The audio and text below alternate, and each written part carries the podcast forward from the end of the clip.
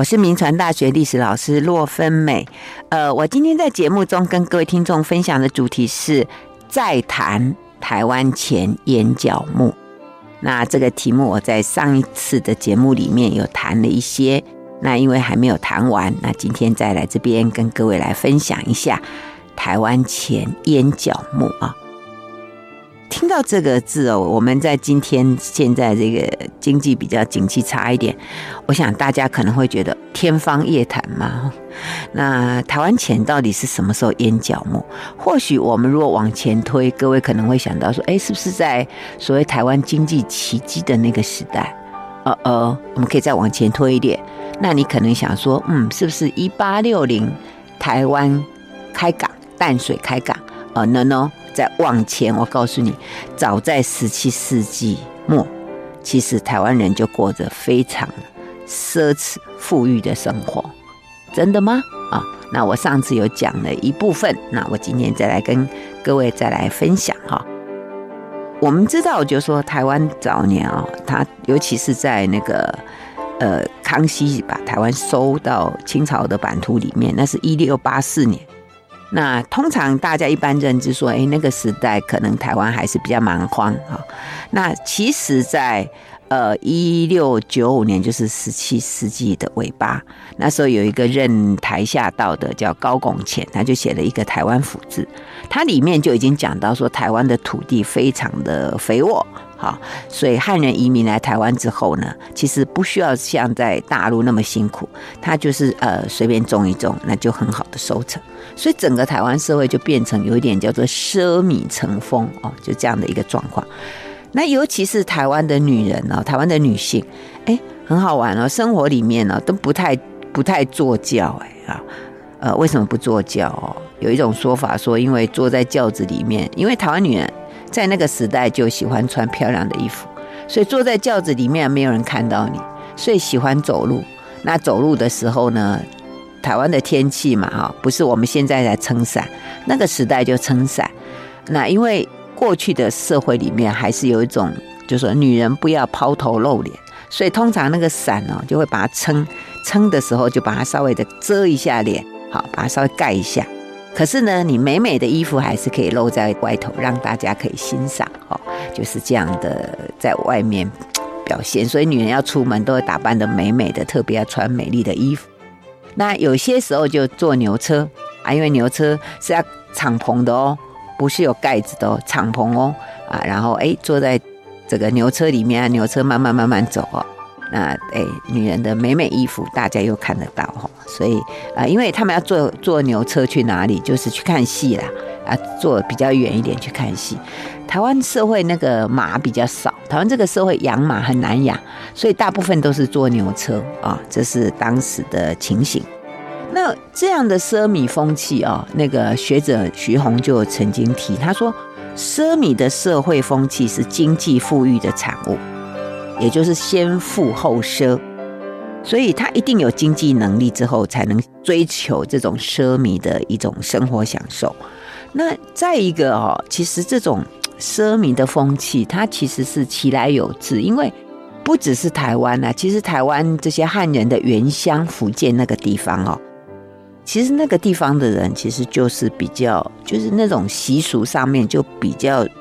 比较奢华。好，那台湾的汉人大概有百分之七十都是从福建过来，所以那个风气其实从那边移过来，所以不能只骂台湾早期的祖先这么样的奢华，其实那个是是他们原乡的一种风俗啊。那另外我刚提到说，女人喜欢穿美美的衣服，那个时候批判台湾的这些人的奢靡生活里面。的批判力道最主要都在讲服装啦，哈，就说啊喜欢穿美美的，呃，这个按照这个林立月教授哦，他就讲，他说其实，在十七世纪，大概是中国明朝晚期的时候，那时候的人就很时尚，就是觉得这个衣服就是代表一种你的一种社会的一种地位。所以每个人对这个就是你要穿什么样的衣服这件事情，其实是非常在意的啊，所以才会说，哎，当时来台湾，哎，生活不错，哎，大家就会很极尽能事的要把自己打扮得美美的哈，啊，所以用这样来批评，其实真的有一点不太对劲啊。如果从市场来讲，那表示台湾这个社会，那应该很注重衣服嘛，就是很注重这个纺织品。那如果以台湾的这个市场的敏感度啊，呃，应该是可以发展出纺织业，可是没有哎、啊，台湾并没有发展出这个纺织业。那为什么会这样？不是讲说台湾很丰富嘛，富饶嘛？可是台湾好像没有生产这些跟纺织业有关系的一些原料啊，所以自然环境里面它没有产生这个纺织业的一种状况。那当然你会说有啊，台湾原住民有，那量不多啊。台湾原住民的这个纺织有，但是他们有这个自己织布，但是那个量不是很多啊，所以。严格上讲起来，其实台湾没有发展纺织业哈，这其实是有一些原因的啦哈。呃，我们上次有提到一些哦，等一下我再呃跟各位来谈一下。所以那个时候哦，就是清朝统治台湾之后，台湾社会就是一个叫做男耕女不织，好，就是男人耕作，但是女人不织布。好，那我们以前都觉得男耕女织是一个和谐社会的一个表征，因为。呃，你知道早期那个缴税哦，就是用这个收成的东西，那还有织出来的布，用这样缴税。可是我们知道，后来明朝它实行这个一条鞭法之后，就是什么都用，就是用钱来计算，所以你不需要缴稻米啊，你不需要缴这个布。那就不需要大家都去做这些事情嘛，我只要不管怎么样的方式去赚到钱，我就是用钱来缴就好了。所以税的形式它会影响到整个社会的形态。那再一个呢，就说这个不织布哈，那时候这个呃蓝鼎元，蓝鼎元他是在台湾朱一贵事件之后啊，跟着来台湾平乱的一个清朝官员，然后他就他就曾经批评啦，他说台湾的女人哈，这个只爱漂亮。然后呢，这个这个闲闲没有啦，不应该叫人家闲闲没事干。他不过他真的用一个形容词叫游惰，哎，就是游手好闲又懒惰。哦哇，这批判可严重了哈。他说台湾女人也不种桑，也不织布，哈，那整天穿的美美的晃来晃去。他就说，哎呀，真的不行。所以他就主张说要去大陆啊买一些这个。购买很多的一些这些，譬如说棉啊什么来啊，来这边种植养桑啊，呃种哎这个这个种桑叶啊，养蚕啊，甚至种棉啊，然后能要把这个风气给给弄出来啊。那为什么有这个思维？其实这个跟清朝建国有关，因为因为清朝当时他们觉得明朝灭亡就是因为奢华，因为懒惰，因为社会都没有遵循这个所谓男耕女织。好，所以明朝才会灭亡。所以清朝建国之后，他们就强调要勤劳。那勤劳的表征是什么？就是说男人都要去耕作，那女人就要来织布。好，他们觉得这才叫勤劳，才是一个社会的美德。好，因为我们通常会。呃，历史上都会把女人织布这件事情哈，作为好像做一个女性的一个标准版，对不对？各位记得吗？那个《孟母三迁》的里面的那个孟妈妈，她就是在织布啊。啊，听到孟子啊，这个小时候的孟子啊，翘课跑回来，然后不想上课，那孟妈妈就很生气，就拿一把剪刀，噗，就把她织的布剪掉。那所以你看，就是说，女人织布这件事情是作为一个。标准女性的一个代号，所以台湾女人不织布哈，这就是一个懒惰的啊，就是一个一个就是等于是一个呃不道德的女人啊，这是当时哈。那我们来研究一下一个问题，就是台湾女人干嘛不织布？她不需要织布啊？为什么？因为那时候其实清朝收台湾之后啊，两岸的那个往返其实就是属于那种分工啊。就是一种区域分工。那台湾这边因为土地肥沃嘛，所以种稻、种甘蔗啊。其实稻米是比较后头的啦，好，比较后面。最主要就是一些甘蔗。另外呢，就是当然就是后来这个很多的这个水圳啊，灌溉水稻出来之后，稻米就出来啊，所以它可以运到对岸。所有的日用品啊，这些其他的东西都从对岸运过来。好，大概那时候两岸就这样。好，所以在这种区域分工之下，其实台湾不太需要做这个事情。再一个呢，就是因为这个早期哈，这个康熙刚收台湾之后，他就实行这个渡台禁令，所以台湾的女性其实相对上是比较少。好，所以其实可能养不出这样的一个一个人口出来吧。哈，我意思就是说，因为女性少，所以这个比较属于女人的这样的一种一种工作形态，好，就比较少。那再一个呢，就是就是比较缺原料。那再一个呢，就是透过其他的方式都可以赚到钱。那我为什么一定要织布？台湾女人不织布又不等于懒惰，台湾女人还有别的事可以干呐。那做什么？我上次就提了，台湾女人会刺绣。我你你织好布，我就买布过来，我就给她刺绣啊。那刺得美美的，我还可以卖回去哎。而且刺过，你知道衣服呢，在绣花，对不对？你看我们去那个庙里面，它不是那些神龛上面也都是很多那种，就是有刺绣嘛。啊，那个就很漂亮，而且很值钱。所以台湾女性可以透过这样的方式，然后也是。对家里的经济也是有贡献嘛，而且还可以展现女人的这方面的一个艺术的一个能力，对不对？所以台湾女人并不是懒惰，她只是有另外一种能力。好，那再一个呢？除了这些刺绣之外，我上次提到最后了，就说其实那时候整个台湾社会，那个台湾前眼角木里面有一个重要的物产，那叫做蓝靛，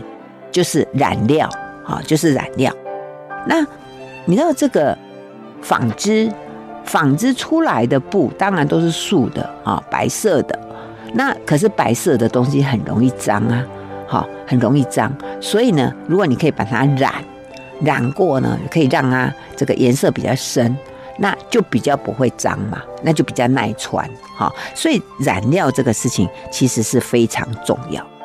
那这个染料哈，这个东西啊，在江南地方，因为我们知道江南那个地方就是就发展出了很好的纺织业，然后那里也有生产这个染料，就叫蓝靛。最好的蓝靛其实是在福建啊，福建那边最好。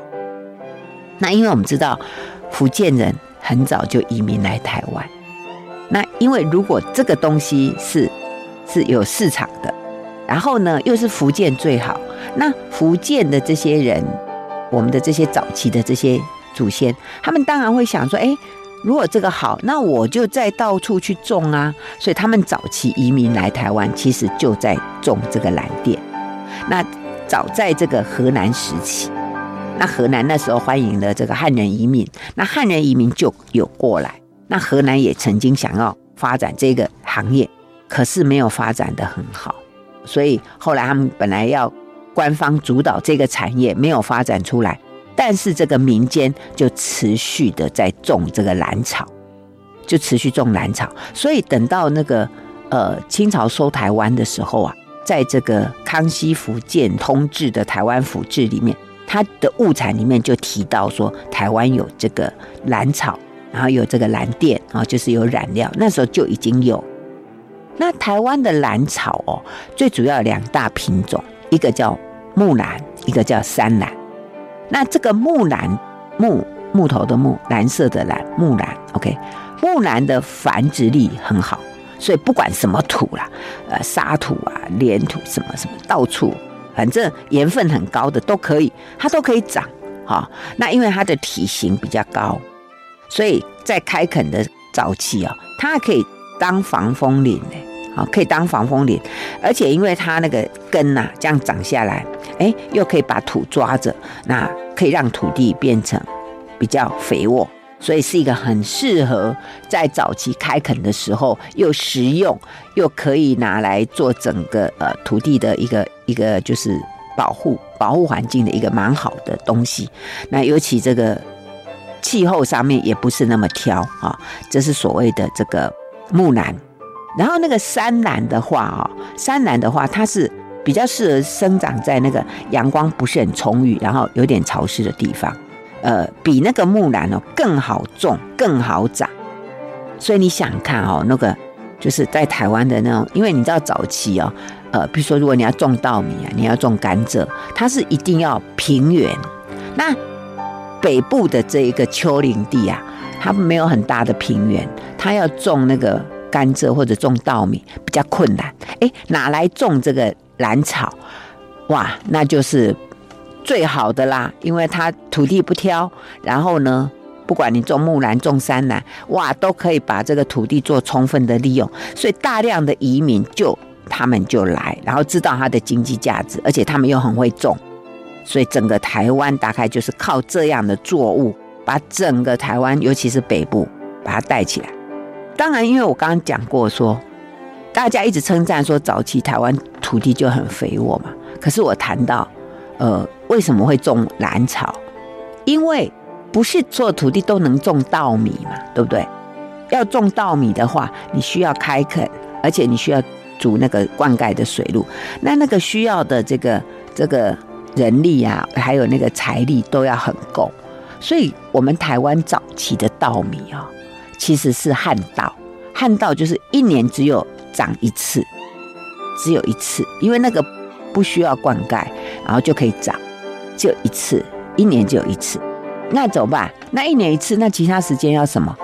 会饿到啊！所以我们的祖先知道，种稻之前，那另外一个时间，那我就种兰草，那就这样子来来做，哎，这就就可以非常的有利可图。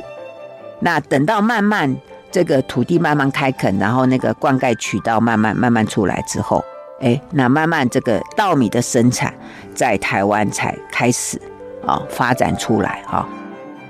所以你知道吗？这个。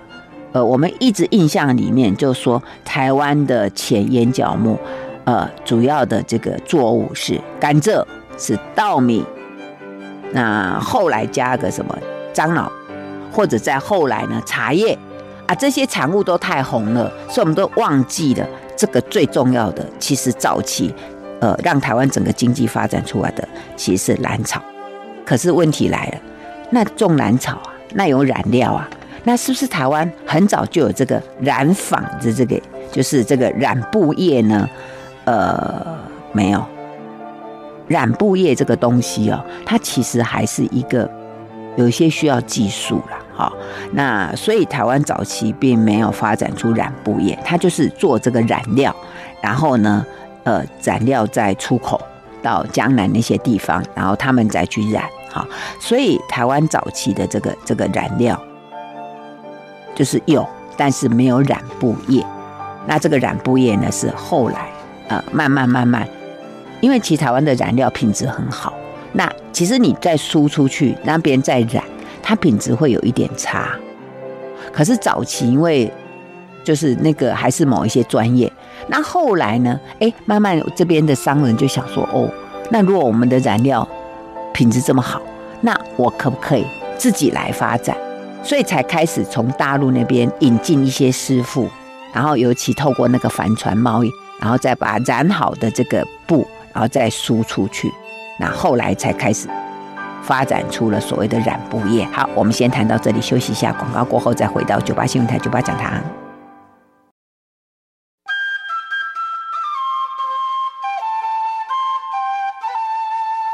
欢迎回到九八新闻台九八讲堂，我是洛芬美。我今天在节目中跟各位分享的主题是再谈台湾前眼角木啊。那我刚刚有提到说，我们传统里面呢，对台湾整个经济发展比较有贡献的一些物产，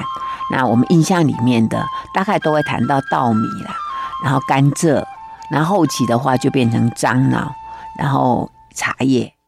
加进来，然后再加上原来的稻米。那就一直忘记有一个东西，那个叫做染料，就是蓝靛啊。那我们知道现在像三峡那边，他们还有有在做这个这个蓝染啊。那这个对早期台湾的这个产业、台湾的经济，这是非常重要啊。所以我在这个讲到这个台湾前眼角目的时候呢，我就特别来介绍一下这样的一个产业。那因为台湾的农民生产这个蓝靛。它其实当然最好的出路就是往中国大陆走，哈，而且台湾的这个蓝靛呢，它的品质非常的好，所以这个早在这个一六八五年的这个当时台湾的首任知府叫做蒋玉英，他就里面讲，他就说，就是这个燃料，燃料就是蓝靛，哈，他说漳州、泉州都有，但是台湾产的最好，啊，他说产于台者尤佳，就是。最好，特别好哈。然后当然还有台湾不只是这个这个蓝草而已，还有包括像那个可以染成这个其他颜色的，像什么鼠狼啦，哈，或者是一些什么茄藤皮等等，哈，就是那些东西其实都可以染成各种不一样的颜色啊。然后在一七一九年的这个凤山县志里面，它也有记载说，因为大陆商人哦，他们知道说台湾产的这个染料品质很好，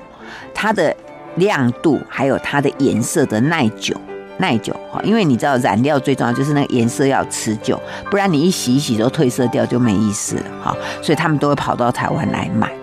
那也因此就开始造就台湾这个港口哈的繁盛。那因为你知道，既然有出口，那它就会有商行。那台湾最早的这一个这种进出口的这种商行叫做交行哈，呃，郊外的郊哈，那那个行不行的行。那当然念成交行哈，那个就是最早呃的这样的一个行业。当然，这个交行他们出口，他们那个就是做那个进出口，卖各种各种东西啦。那其中这个染料哈是他们很重要的一个项目。那主要是说，因为江浙地区它需要这个染料，那福建地区它就需要。种子哈，种子，所以你知道台湾的这个可以，它可以出口那个就是做好的染料，它还可以出口那个种子哈，就是那个兰草的种子，然后有的去呃，所以到。到那个江浙地方的这个染料，那就就成就了叫做北郊啊，因为比较北。然后那个输出那个种子兰草的种子的，就变成了南胶啊，是到福建去啊，这名字有点难听，就南方的南然后就是这个南方的交行的意思，就是往南部去输出哈。那我们知道这个台湾最早这个这个港口哦，最早就是。台南嘛，哈，那北部呢？我们知道北部这个八里笨那边是到一七八八年才做正式的这个的对渡，但是横在这个之前，其实早就有这个福建那边福建惠安的商人，他们就会呃开始做这个东西，好，他们开始做，那就卖这个蓝靛啊等等，然后再做这个进出口，而且还因此呢，就是呃发展得很好。那另外，我们还可以去注意一个问题，就是庙哈。那各位可以知道哦，那个早期交行哦，他们有一种就是祭祀那个大禹哈，就是那我们那个治水的大禹哈，那个是水仙宫。那我们知道台南有一个水仙宫哈的一个市场，那早期台北万华艋舺也有一个水仙宫。呃，是现在那个那个水仙宫不见了哈，因为后来那个水仙宫里面的那个大禹神像，现在放在龙山寺的后殿。那那个大禹的这个祭祀，其实就是早期交行他们祭祀的。就是祭祀，所以北部艋舺这边呢，大概在一七三八年就建了这个水仙宫，所以由这个水仙宫的出现，你就知道说哦，那时候整个北部的这个贸易也是非常的好哈。那另外当然有有一些资料记载，就说这个淡水地区啊，哈，虽然那个地方还没有开放，可是因为有利可图，所以已经有人利用非法利用这个港口，然后呃。做进出，因为早期哦，你知道，早期唯一的一个正口就是台南，所以如果你在淡水，你要输出东西到对岸，要怎么输出？你知道吗？你要开船开到台南，然后再出去。谁要这样做啊？生意人才不会这样做，所以都非法这样走私了。好，所以后来才把北部才开放了。哈，所以你就知道那个时候为什么要这样子，干嘛偷渡啊？干嘛来来去去这样子？那卖什么？其实是卖那个兰草。就是卖这个染料哈，所以这个也是造就整个台湾经济发展。所以早期我们说什么一府啊、二路啊、三艋甲这个东西，它其实就是由兰草所推展出来的。好，所以我们脑袋里面一直觉得以为是茶叶啊或者其他稻米，no no no no，是这个染料它做出来。而且因为这个东西因为价钱好卖得好，所以你知道商人就会开始大规模的投资哦，譬如说。他们会先到一个区域去，还没有开始种啊，呃，或者刚开始种，他就哎看一下，然后就说哎这一块我包了啊，然后收成的时候我就来做。我们到现在还是有啊，现在还是有商人是这样啦，他们卖水果都这样卖啊。比如说哎，你这一区的葡萄好，那我先标下来，我就确定了，那你收成就全部都归我哈。这是商人他们都会这样做，所以早期那个兰草的经营其实也有这样子，就是呃，因为他可能会贷款给你，然后让你来种好，来来收，然后最后他就把它收回去，这样大概都是这样的一个一个做法哈。所以也因为兰草的一个推动，所以我刚刚讲我们那个一府二路三艋甲。它所代表一个当然是台湾经济的开发，再一个呢，就是代表呃这个兰草这个染料的一个产业，它已经足够去支撑到一个经济的繁荣。哈，所以在南部的一府，它可能是有稻米，它可能是有甘蔗。哈，那二路呢，它可能也是有，因为因为后来这个彰化平原出来了，它也是可以有稻米，它也是会有甘蔗。可是北部呢？平原比较少的北部，稻米可能就不够了，没有办法。那这时候生产什么？就是蓝靛哈。那等到一八六零年淡水开港，那我们知道这时候就是英国人陶德啊跟李春生啊，他们就把茶叶引进来。但是呢，虽然茶叶开始引进来，但是你知道吗？茶叶要地的条件，其实就比这个兰草还更更严格一点。所以，在这个茶叶还没有开始大量繁盛之前，兰草还是整个北部很重要的呃一个部分。好，那再一个哈，其实你知道这个进出口哈，最重要就是那个船的速度。如果速度好的话，这个会带来一个比较大的一种，因为尤其那个燃燃料哈，它它放的时间久，那个品质会会受影响。后来这个轮船出来之后，那它可以更快、更快的，好取代了那个帆船，所以整个这个染料的这个市场就更好，好更可以输到更远的地方，好那慢慢慢慢这个兰草，但是呢，等到那个一八七零年以后，因为茶叶成熟了，茶叶成熟了，然后茶叶的利润啊比兰草更好。然后我们知道茶叶成熟之后，那茶叶所卖的，就是从厦门然后到呃美国市场，我们之前都谈过啊，所以也因为这样，然后就慢慢取代了取代染料。然后如果就一个城市的改变，我们台北来讲，我给各位一个印象，在染料发达的时候，在蓝染丰盛的时候，台北的繁荣是哪里？万华。可是等到茶叶繁盛之后，台北的繁荣哪里？大稻城。所以从万华转变到大稻城，其实有一个关键，就是茶叶取代了染料。好，兰草被茶叶取代，万华就被大稻埕给取代。好。所以有时候产业会决定城市。那我之前有讲过这个故事嘛，说因为当时本来那个茶叶是要停在那个万华，可是呢，因为他那边呢很多的这样的一种，就是女人在那边捡那个茶梗啊，那万华人比较保守啊，他就觉得哇伤风败俗，所以就把这个茶叶的这个产业就把它赶走，赶到大稻埕去。所以，当兰草被茶叶取代了之后，那相对也注定了万华的命运了哦。所以，哎，这怎么讲呢？有时候市场真的决定了整个社会的面貌。好，那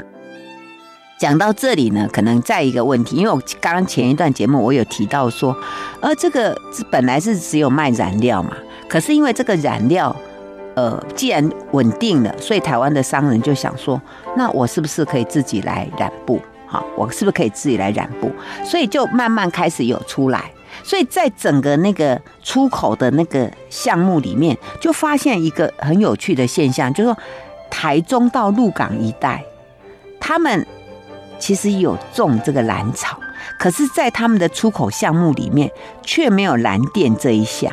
哎，怪哎，他们有出产兰草，可是呢，他们却没有出口这个染料。那你就可以想见，那个地方的人可能自己把这个染料拿起来自己染，好，就自己染，真的是这样。好，就所以台中到鹿港那个地方，他们就开始就发展了这个染布业，而且你知道染布还有一个关键就是水质，好，就是说这个染料跟这个布啊，他们要结合的那个强弱哈，就是能不能染到这个颜色比较固定，其实水质很重要。那那个时候那个彰化的这个流马溪哦，听说那里的这个水质非常适合，非常适合染布啊，所以他们染出来的那个布啊，就是。颜色很漂亮哈啊，那个叫做茅乌啊，就是说是蓝，就是早期都是因为蓝染嘛，就是蓝色，可以有蓝、深蓝啊、浅蓝这样子。那你照你染的次数嘛，染的越多次，那个就深色；那浅一点就就是浅蓝啊。那就是颜色就就不会退，所以彰化那个地方染出来的东西哇，非常的漂亮。所以那个布叫做茅乌布，乌黑的乌哈，茅乌布。那他们这个大陆就称这种布叫做台青啊，哎，青是青青草原的青啊，台青就是这种布啊，就是。就在大陆很受欢迎，因为染出来的颜色很漂亮，然后稳定度又高哦，所以在大陆就慢慢这个台湾所染出来的布就开始有市场。那因为这样子开始，所以除了彰化以外，哈，除了鹿港之外，那后来台北的这个万华、艋舺，还有那个三峡哦，以前叫三角涌哈，还有新竹地区也开始有福建移民，就开始的这个。发展这个染布业，那他们特别从这个染布技术最好的江南地区，好，就把他们就是聘这个染工哦来，尤其在这个一八五零年代，因为刚好那时候发生太平天国之乱嘛，那原来很多的这个就是在南京那边，因为南京那边后来就被太平天国所占领，所以有些人就跑了哈，那就有一个在原来在南京织造局的一个姓蔡蔡姓的。很很会染布的一个人士，他就跑到台湾来，然后在台南那个地方，他就开了一个叫做云锦号，然后他染的哈，他不只染布皮哦，他还染丝绸。好，那因为我们知道原来这个在大陆就江浙地方的那个丝绸，就是。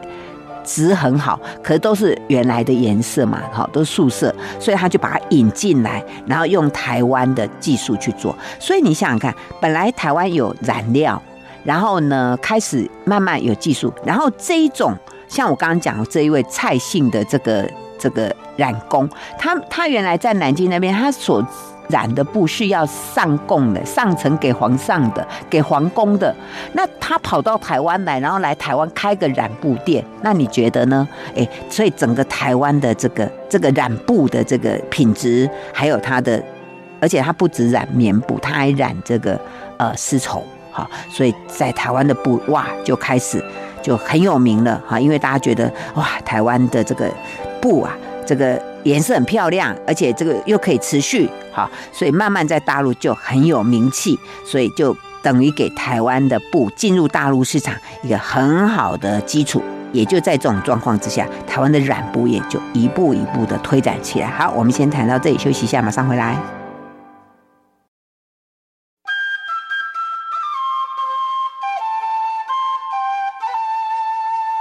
欢迎回到九八新闻台九八讲堂，我是洛芬美。我今天在节目中跟各位听众分享的主题叫“再谈台湾钱眼角目”啊。那哪一种产业让台湾钱眼角目呢？哈，我们现在台湾的景气不是很好，也许我们要赶快来好好的找寻一下，什么样是台湾的一个可以帮台湾再创造一个这个所谓经济奇迹哦。那在历史上曾经贡献给台湾的这个经济奇迹的，呃，我们一脑袋。里面都觉得应该是茶叶啊，或者是稻米啊，或者是甘蔗啊，甚至是樟脑啊，没错，这些都对。但是还有一个东西叫做蓝染，叫做染料啊，甚至到后来呢，就发展出了染布业啊。那人都爱漂亮嘛，哈，所以你当你布不会褪色的时候，哇。那穿起来就可以持续穿很久，而且颜色很光泽，哈，那个布料很光泽，哎，看起来很尊贵嘛，很高贵。所以台湾布，呃，在当时就慢慢在大陆就创造了一个知名度出来啊。那尤其是在那个一八六零年哦，台湾开港之后，那整个这个台湾的北部啊，好哇，就是淡水这个地方哎，就繁盛起来啊。那在当时很多进口的东西里面，呃，台湾就开始有各种布料进来，哈，因为早期大概都是中国的棉布啊，大概是那时候他们染织染的一个主要的的布是来自于大陆。那后来因为台湾开港，然后西方的东西也进来，所以台湾可以拿到英国的啊西洋布，就是英国的纺织品，哈，那。那它的这个布里面哈，有有各种的这个棉布啊，还有那种就是大家都以颜色以白色、素色为多啊。那另外还有日本布啊，也是当时进来。那当然还有原来在大陆的这个南京的棉布。那英国哈，因为你知道英国在工业革命之后，当然他们。这个纺织业很发达，所以他们需要市场。只要有纺织业的，他们都需要市场。所以英国当时来也觉得，哎，台湾是一个可以拓展。然后他们来台湾啊，再来看这个市场，他们发现说，哎，好像本来他们英国人本来对自己的纺织品非常有信心呐，可是他发现台湾人比较偏爱那个大陆的这个花布。好，所以后来呢，他们进口台湾的布都以素色为主，就不再进口一些。他们本来有其他颜色，发现台湾人不喜欢，所以他们就进口那个本原素色的，或者是原来那个布的颜色。哈，那这个买主啊，台湾的这些买主，他们就把它买来，然后重新染色，然后染色完之后，然后再转卖到大陆去。哈，所以哎，那时候进口。布很多哈，然后把它染色完之后，呃，再把它出口。那那个时候比较通常的哈，他们会把它染成那个蓝色，浅一点的蓝色，做成上衣，然后。再染深一点，将近变成黑色，做成长裤。哎，各位印象哈，以前人好像这样穿，上衣就是蓝色，啊，下面就黑色哈，啊，没当时的布就这样子的啊，哇，这个很受欢迎，你知道吗？就是说做成这样的颜色，大家就觉得哇，好穿，而且实用，哎呦，就就以那时候标准来讲，就叫做漂亮了哈。那所以在台湾就。就非常的喜欢哈，然后在一八七零年代之后啊，大陆输入的布匹哈，也慢慢从，因为本来是说进口大陆的花布嘛哈，我们刚刚有提到这个，可是因为台湾的染料技术太好了，所以后来大陆进来的也都改成就是都是原色或者是白色哈，呃，因为台湾染出来的黑色不会褪色，大陆很喜欢，所以台湾就干脆直接进口，而且台湾。不只会染这个蓝染黑色跟蓝色，而且我刚刚讲到说，台湾还有各种呃花啦，还有这些植物啦，好，它可以染成各种各样的颜色。所以很多大陆啊，甚至他们把纺织品的布送来台湾染，染成红啊、绿啊等等颜色，好，然后再再运回去啊，所以变成台湾。有的自己卖，有的还帮人家做，哎，就是哎，我我我接受订单，我过来，然后染好以后回去，哈，哇，所以你知道那个那个台湾的这个染料业、染布业，哇，就很发达哦。大概到这个一八，就是十九世纪中叶以后，呃，这个台湾可以染的颜色好多，所以他们有分成一种叫做乌纺。乌纺就专门染黑的、蓝的，另外一种叫红纺，红纺就是可以染成啊各种黄啊、红啊、绿啊，好，那有的是两种两种色它都会染，那染完之后有的自己卖啊，那有的就是接受人家委托然后帮他染，好，那哇，整个台湾到处哈都是都是这个染坊哈，呃，就是像院里啊，还有树林啊等等，哈，那像大概来讲，染成黑的。蓝的比较在北部，那染成什么红啊、绿啊、黄，啊，大概是在中部或者到南部，哈。那总而言之，就是台湾到处都是染坊啊，到处都在染布哦。所以你可以想象吗？哇，到处都是染坊，哎，这什么意思？这现在到三峡那边还可以看到有一些那个建筑物上面有写染坊哦，还是有看到。那因为那个是早期台湾非常流行的行业，那。尤其是这个交通方便之后啊，那很多的染料啊等等，然后就就出来哈。那也因为这个样子，所以呃，各位你知道吗？就是说，台湾因为富裕，然后呢经济发达，尤其这个染布业，然后呢这就吸引了有一个一个国家，那个国家叫日本，因为他们就是日本也发展了这个纺织业。然后呢，有了纺织业以后，他们就需要市场。所以他们就来台湾观察，就发现说，哎呦，台湾进口这个布料很多，因为我们是来染的，染了再进口再转出口。那日本就发现说，哎，他们想要就是打出台湾这个市场，因为台湾人本来是买这个英国布，哈，呃，最早是买这个大陆的布，那日本就想要把他们的布就想要引进到台湾来，所以他们就开始在台湾推广日本的棉布，啊，那他发现哇，台湾人的这个对日本的棉布的呃接受度也很高，所以他们就大量的拓展，但是也因为这样。日本就想说，那我干脆把你占下来好了。反正日本它需要市场，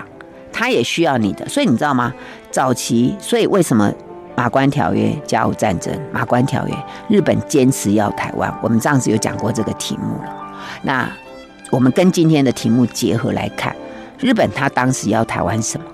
他因为日本当时其实他来占台湾，其实他是穷的啦，他不是有钱来占领，他是因为穷。然后他发现说，哎，台湾的经济很好，呃，他们需要台湾的，因为台湾的乌龙茶，因为日本只有绿茶，他们乌龙茶技术没有台湾好。OK，好，所以我如果占领台湾，我可以有台湾的乌龙茶。然后他们发现台湾的糖蔗糖，日本人喜欢甜的嘛，台湾的蔗糖又是可以赚钱啊、如果把台湾占领下来，他可以把蔗糖。拿出去卖，更重要，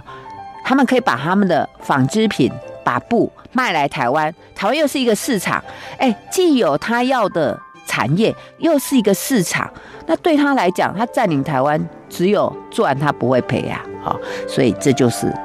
呃，这个台湾钱淹脚目所造造成的这个这个结果哈。那当然，因为我们在谈钱，然后那。我也一直在跟各位思考一个问题啦，没有错啦啊，台湾钱淹脚目，但是问题是啊，台湾赚了钱之后，那这些钱到底给台湾社会发展出或者创造出或者累积出什么样的价值观？哈，所以这其实才是我讲这个题目才更重要，就是说没错啦，台湾人很会赚钱，而且很能赚钱，而且台湾钱淹脚目在历史上从来都不缺，但是钱最后给台湾带来什么？所以，我们在这个景气算低迷的时候，我们也不要只想说哇，怎么样来拼经济、拼经济，更重要是想啊，我们拼完经济要干嘛？这才是我们的使命跟责任吧。哦，好，那我们今天节目就进行到这里，谢谢收听九八讲堂，再见喽。